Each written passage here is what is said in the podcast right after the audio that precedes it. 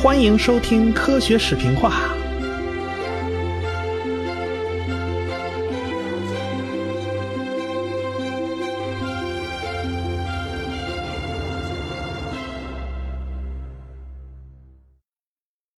今天节目更新啊，正好碰上元宵节，我在这里祝大家阖家团圆、幸福美满，元宵节快乐啊！咱们闲言少叙，书归正传啊。前文书讲到，达尔文邮寄了很多物种起源的样本给他的亲朋好友，还有过去认识的学术界的朋友。他的意思是啊，征求一下意见。哎，要是大家能给点个赞呢，那就那就更好了啊！不少人看完《物种起源》之后啊，吓了一跳。他们发现啊，这个平时病殃殃的达尔文，这胆子也忒大了吧？啊，虽然达尔文遣词用句非常小心谨慎呐，但是大家还是从这本书里面读出了颠覆性的味道。首先跑出来反对他的是当年的老师，叫塞奇威克。这个塞奇威克当年带着达尔文考察过威尔士山区，算是达尔文在地质学方面的领路人呢。达尔文当然是很希望得到他的意见。这个塞奇威克收到了达尔文寄给他的《物种起源》这本书啊，他也得写封信表示啊，我我我收到了，我看到了啊啊，顺便呢，他还得表达一下自己的看法吧，所以他就给写了一封回信。达尔文看到塞奇威克的这封回信的时候，那心里头是拔凉拔凉的。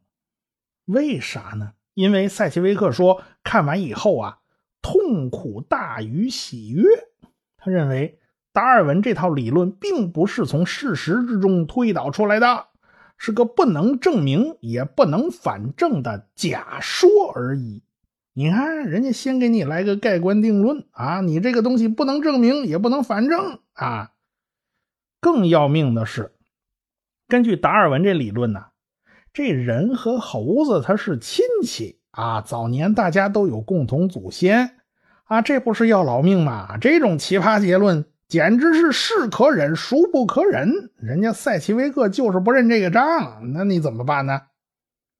这个塞奇威克啊，是个自然神论者啊！你你你看啊，这个西方人时不时就把上帝就挂在嘴边上啊！你千万搞清楚，咱们说的是哪个上帝啊？这上帝到底是个啥意思？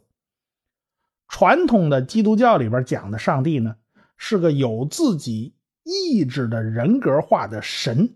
啊，说白了，他有喜怒哀乐，啊，跟人差不太多。按照基督教过去那说法呢，这个上帝呀，他既是裁判员，又是运动员。哎，他什么事儿他都自己干，比如说创造万事万物啊，这都是他干的。什么地震呐、海啸了，这这这都是他干的啊。教会秉持的就是这种说法。哎，但是到了牛顿他们那一代人的时候呢，就有另外一种说法就冒出来了，那就是。上帝就是个裁判啊，他不是运动员，人家不用自己下场啊。牛顿不是说第一推动吗？那第一推动到底什么意思呢？他那意思就是说，上帝只是设定好了万事万物的运行规律和初始条件，哎，然后他就给推了一下，就摁了那摁了那么一下啊，这这事儿剩下就不用他管了。这万事万物就按照基本规律开始演化，开始运行了，啊，那上帝没事干了，就跑一边围观去了。他们这一派呢，叫做自然神论。这个塞奇维克就是一个自然神论者呀。他们这派人呢，他不太相信圣经上面的记载，也不见得就信教会的那一套解释，但是上帝还是永远活在他们心中的。啊，这这个这一点跟教会的冲突并不是很大，大家基本上呢，哎，都是兼容的。毕竟大家都是同同共同遵循遵循一个上帝啊，尽管这对上帝的理解是不一样的，这就叫做一个上帝各自表述啊，那大家可以相安无事。而且他们这一派呢，他不太妨碍科学研究。你看牛顿本人啊，牛顿本身就是物理学宗师啊，是不是？你像法国的启蒙思想家，比如说卢梭呀，什么孟德斯鸠啊、伏尔泰，多多少少都受到过这种思想的影响。所以这种思想又叫理性神论啊。达尔文在他那书里头呢，根本就没提上帝这一茬儿啊，他黑不提白不提。这赛奇维克他自然他就不爽啊。达尔文他自打环球航行回来以后呢，他就不怎么相信圣经上说的那些东西，教会说的他也不信。但那时候呢，他还没打算跟上帝过不去，他打也没打算跟上帝死磕。但是他后来啊，孩子接连夭折了两个，所以他内心就开始彻底否定上帝的存在，因为孩子他妈是虔诚的基督徒啊，是不是？你你这么虔诚的基督徒的孩子，你怎么能忍心让他死掉呢？对不对？所以达尔文自打那会儿开始，他就开始否定上帝这个东西存在了。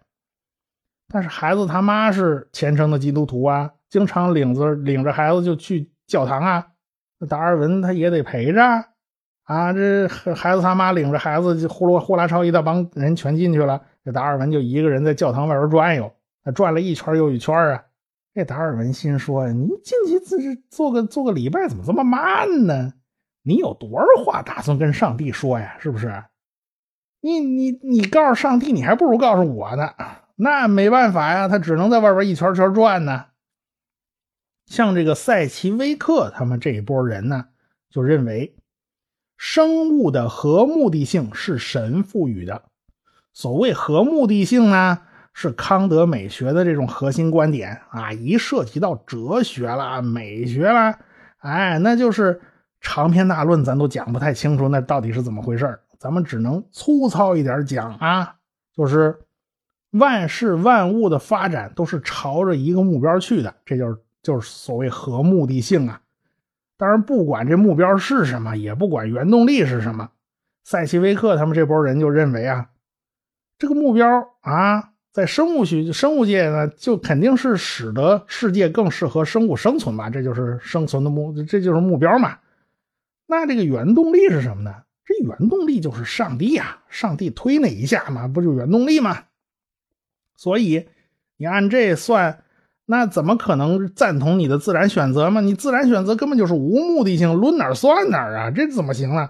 再说了，人怎么能从动物变出来呢？这是不可以的呀。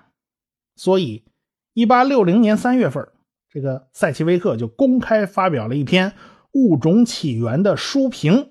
他认为，物种起源完全是唯物论，完全无视导出真理的唯一法则——归纳法，全面排除了目的论和否定道德感觉的东西。哎，这就是他的原话呀。塞奇威克呢，你不管说他怎么反对这个物种起源。人家是正大光明把话说出来的，人家没有藏着掖着，是不是？学术争论他咱也允许正大光明的说出来。可有人他就不那么正大光明。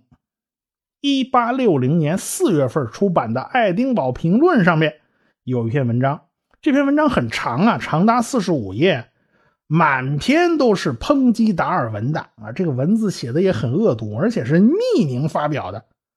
这大家都不知道这篇文章到底谁写的呀？大家是不知道，这达尔文一看，马上就能猜出来作者是谁。四月十号，他在给莱伊尔写了写的信里面，他就谈到这事儿了。他就说呀，这篇文章毫无疑问是欧文写的，其中充满了恶意，写的也很阴险，这成为很有害的东西，受到欧文如此的憎恶，真可悲呀。这个欧文当年和达尔文一起工作过，达尔文环球航行从海外带回来的那些化石，不还是请欧文帮忙给研究的吗？当年两个人合作还是蛮愉快的。但是这一回啊，这个欧文激烈的反对达尔文。后来达尔文给汉斯罗写信的时候，他自己也在寻思，怎么这个这个欧文就这么恨他呢？为什么呢？依照当时伦敦人流传的说法呢，是。欧文看到达尔文的著作成了爆款图书，他妒忌的发了狂。哎，说到底呀，有人的地方就有江湖啊。这个汉斯洛呢，是达尔文走进生物学殿堂的领路人，那他的态度又如何呢？他也反对达尔文的学说，但是人家不像塞奇维克和欧文那么激烈。汉斯洛的宗教信仰还是蛮虔诚的嘛，他更多的呢只是耐心的规劝啊，这这达尔文呐，你你就别秉持你这个毁三观的理论了啊，你再还是就回头是岸呢，那他他也就是喋喋不休说些这些东西喽，他也就说啊，你这个理论不靠谱啦，等等等等，哎，他还是好心好意的，你别说他了。达尔文的妻子，他也都反对这观点。他妻子是一位虔诚的虔诚的教徒嘛？当然啦，老夫老妻了，他自然是知道的。说了也白说，那还不如不提了呢。不过他内心呢，依然是非常纠结的。从达尔文周围这一圈人的情况看起来啊，这达尔文受到的压力是蛮大的。不过令人欣慰的是啊。《物种起源》这本书啊，很好卖，的确是个爆款图书啊。他第一天就卖出去一千多本，闹得人书店都缺货了。大家都想看看这本离经叛道的书，到底能把人三观给毁成个什么样反正达尔文人家就在家里当宅男，大门不出二门不迈，管你外边怎么吵吵嚷嚷呢。现在呢？各种讲述进化论的材料里面啊，不管是书也好，纪录片也好，也都绕不开当年的一场大辩论，那就是赫胥黎对牛津大主教威尔伯夫斯的那场辩论。这也是进化论历史上最著名的一场大辩论一般来讲啊，场面描述都是比较戏剧化的嘛。一八六零年。六月三十号，在牛津举行了英国科学振兴协会的一次大会。牛津大主教兼女王的政绩官叫威尔伯夫斯将到会做演讲。这位大主教那是能言善辩，颇有人气，可以说是粉丝无数。这一天会场里边呼啦超冲进来七百多人呢，那会场都坐不下了，那坐不下就只能站着。那站站不下了，那只能蹲着。那麻烦你前面矮点，我这看不见啊。那蹲着不行，那咱就找地儿挂着算了，咱就卖挂票吧。不过那天不用买票啊，对吧也不用挂着。反正呢，威尔伯夫斯大主教就做了非常精彩的一个演讲。临近演讲结束的时候，这威尔伯夫斯挑衅性的就对着在场的赫胥黎就发问了。他就说：“您家祖先里边。”有猴子吗？按理说呀，按这进化论的理论呢，你这人不是猴子变来的吗？那这猴子到底是来自你爷爷那边呢，还是来自于你奶奶那边呢？他这话一说，那底下的人肯定是哄堂大笑。那赫胥黎不慌不忙的站起来回答，他先是反驳大主教的观点，哎，这得把进化论的理论，汤汤汤汤全给人解释清楚喽，然后。他还得把刚才大主教骂人的话给他怼回去。他就说了：“我祖先之中有猴子，我一点也不感到羞耻。但是祖先里边要有运用智慧进行无耻诡辩的，反倒令我感到羞耻。”据说呀，在辩论当场啊，有个妇女是当场就晕过去了。下边达尔文的粉丝呢，他也不少。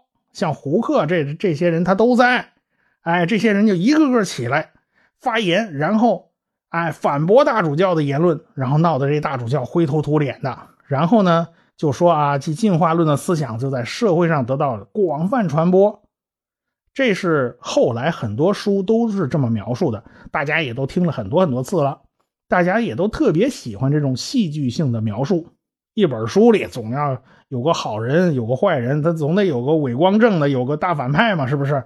哎，特别是科学类书籍，总总得有个先进的，有个落后的。其实真实情况它未必是这个样子。这场大辩论的确是发生过的，这没错。但是当时没留下什么发言记录。毕竟那时候没有录音机呀，也没有录音设备，它不像现在啊，重要活动那都是网上直播的，大家 N 双眼睛在那看着呢。所以这次会议并没有直接记录下来他们说了什么。有关这件事最早的记载呢，是1887年胡克在一本书里面提到过的。1887年呢，胡克是回忆二十来年前的场景，哎，所以。他记得清楚不清楚，这就很难说了。而且大家要想一想，这二十多年，在所有文章之中，没人提到过这件事儿。你可见当时这不是什么轰动性的新闻。你要是轰动性新闻，当时的报纸总得有报道吧？你说那会场真冲进去七百人还坐不下，那报纸不会那么消息不灵通吧？对不对？可见这事儿的影响呢，在当时没有那么大。后来达尔文的儿子在给父亲作传的时候呢，也提到过这事儿。赫胥黎的儿子给父亲作传的时候也提到过这事儿。但是几个人的描述都是不一样的，互相也对不上茬儿，而且这都是已经到了二十世纪给他们父亲作传的时候，那个当时这场辩论是发生在一八六零年，已经几十年都过去了，所以这个这都不是一手资料了，很多都是回忆，所以当时究竟怎么个情形，现在也很难说了。那么这个威尔伯夫斯大主教的观点呢，究竟是什么呢？这个呢还是有据可查的，这好办。他在这场辩论之前呢，之前的几个礼拜，他就写了一篇文章，就专门针对《物种起源》这本书的。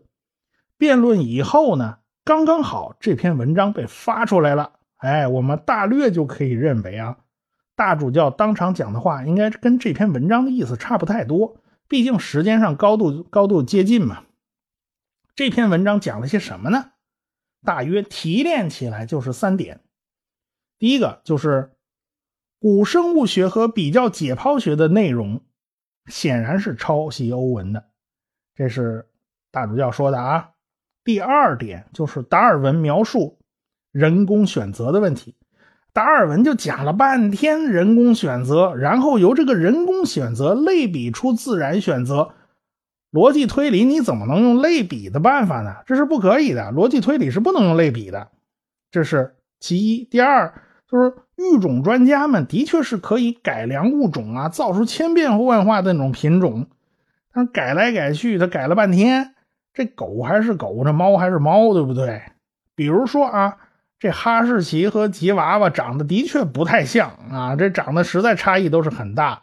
但是长得差异再大，的说到底，这不都是狗吗？你改来改去，你也没改出个新物种啊，对不对？而且呢，你不管是哈士奇还是吉娃娃，这些动物放归野外，过上好多代以后，那些改良出来的特征啊，慢慢都会消失的，它们重新又会变成野生动物。所以，威尔伯夫斯大主教他不同意达尔文的这个学说。第三点呢，就讲。达尔文的观点是违反启示录的。高贵的人类怎么可能是野兽进化来的呢？是不是？哦，启示录是圣经新约其其中的一卷。虽然这个大主教肯定是个虔诚的教徒，但是人家也说了，就不能拿启示录中的话来批判科学。虽然达尔文的理论是不符合启示录的，但是科学依据还是更重要的。哎。你看，这个大主教跟我们平常听到的有关那场大辩论中的那那个那种大反派形象好像不太一样吧？他看上去好像不太是像是个死硬分子啊，也不像不讲理的。达尔文自己也觉得，他提出的这第二点的确是靠谱的，的确是直接命中了自己理论的软肋。所以啊，我们不能对这事儿有个脸谱化的理解。我们过去总认为啊啊，一边是保守派在阻碍科学发展，另一边是锐意探索科学真理的悲情人物，过得总是不那么舒坦自然。比如，比如说布鲁诺还被人烧死。但具体到这场大辩论，其实情形并不是这个样子。假如威尔伯夫斯大主教真的是理性的列举了达尔文的缺陷。那不能说是人家不对嘛，不能说是坏事嘛。一个理性的反对派，他其实是在扮演一个大过滤器和磨刀石的作用，过滤掉那些个不靠谱的、根本经不起考验的理论，而且可以促进像进化论这样的理论变得更加完善。所以，它某种程度上还能起到磨刀石的作用。所以你不能简单的说一个反对派他就是消极的，他就是没有意义的，不是这样的。赫胥黎呢，他号称叫达尔文的斗犬，也有人翻译成达尔文的哈巴狗。哎，这这个哈巴狗这这气势就可就差的太远太远了。不过呢，我们需要搞清楚的一点是，他是达尔文的斗犬，可不是达尔文学说的斗犬，这俩得分清楚啊。因为在他看来呢，嗯，达尔文的学说是一个合格的假说，是个非常有逻辑的理论。他以前是反对拉马克学说的，因为他觉得拉马克那学说呀，并不是一个好的科学。但是他自打看到达尔文的理论呢，他就来了个一百八十度的大大转弯。他认为达尔文的学说是贯穿着科学精神的好的科学。达尔文身体欠佳嘛，一天到晚病殃殃的，因此这个赫胥黎就特别愿意替他去外边打拼呢，去应付啊，去辩论呢。哎，赫胥黎特别喜欢干这种事儿。但是赫胥黎对于达尔文学说的核心部分叫自然选择，他是有疑问的，他没办法判断达尔文的这个学说到底是对还是不对。对于自然选择到底在自然界中占了多大的分量，起了多少作用，这恐怕还要博物学家们花上二十年去研究，也都未必研究得出来呀。这是赫胥黎在1859年年底说过的话。对于物种会发生变化这件事儿，很多人都可以接受啊，大家也都是了解的。哪怕像欧文这种反对反对者，他也不是不接受啊。但是对于达尔文理论的核心叫自然选择，很多人是抱有怀疑态度的。赫胥黎就认为啊，达尔文的理论是个不错的工具，可以解释很多问题，但是还有很多问题现在没办法拿到一个靠谱的答案，所以他也不知道这理论是对的还是错的。所以赫胥黎自己说他是达尔文个人的斗犬啊，他因为达尔文身体不好嘛，他没法出去辩论，他所以。把他代劳，他愿意出去，哎，经历风雨，哎，但他不是达尔文学说的斗犬，哎，赫胥黎呢，后来还写了不少的书来介绍这个进化论思想，毕竟这是有关生物的一个完整的学说，这也是第一个完全版的学说，可以解释生物各方各面的一个框架。其中一本书叫《进化论与伦理学》。经过严复的翻译，就到了我国。哎，到我国就换了个名字，叫做《天演论》。里面最常被人念叨的一句话呢，就是“物竞天择，适者生存”。但是严复在翻译的时候啊，他加了很多私货啊，他夹带私货。哎，他添加了很多很多政论性质的东西。他并不完全是介绍生物学的思想，他其实是在。借题发挥啊，这是严复干的事儿。他并不是纯粹的翻译，他为什么要这么做呢？因为那时候啊，刚好是一八九七年，前面一八九五年不是甲午战败吗？中国人对于国家之间的那种赤裸裸的竞争啊，那种弱肉强食啊，他是有切身体会的。这个严复他偏巧出身学的又是海军，因此他这个体会就更加强烈。赫胥黎的原作根本就没有谈到这么多政治性的东西，但是呢，也看得出来啊，到了甲午战争，就是十九世纪末的时候，那很多人已经接受了进化论的思想，而且把这个“物竞天择，适者生存”这个这个思想啊，就开始往社会方面去套用了。这是后话了。其实到一八六零年那会儿呢，就是他刚刚提出来的时候，就并不是这个样子。在一八六零年的那次大辩论中啊，还有一个人他也参与了，但是大家很少提及，好像大家都忽视了还有这个人的存在。其实他是他也是一个非常非常重要的参与者，他某种程度上甚至可以说是一个悲剧性人物，他就是菲茨罗伊船长。那他这些年都是怎么过来的？他都有过哪些经历？他又用什么方式在科学史上浓墨重彩的写下了一笔呢？咱们下回再说。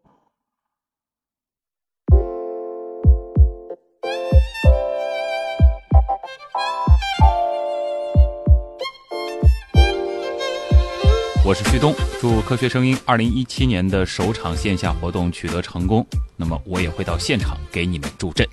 大家好，我是田一苗，预祝二零一七年科学声音首次线下活动取得圆满成功，恭喜周老板！喜马拉雅的听众朋友，我是亚洲通信社社长徐金波，祝福科学声音二零一七年首场线下活动取得成功。Hello，大家好，我是喜马拉雅的主播夏春瑶。那祝科学声音二零一七年首场线下活动取得成功哦。各位朋友，大家好，我是谷歌，在这里我祝二零一七科学声音首场线下活动圆满成功。我在这儿给大家加油助威。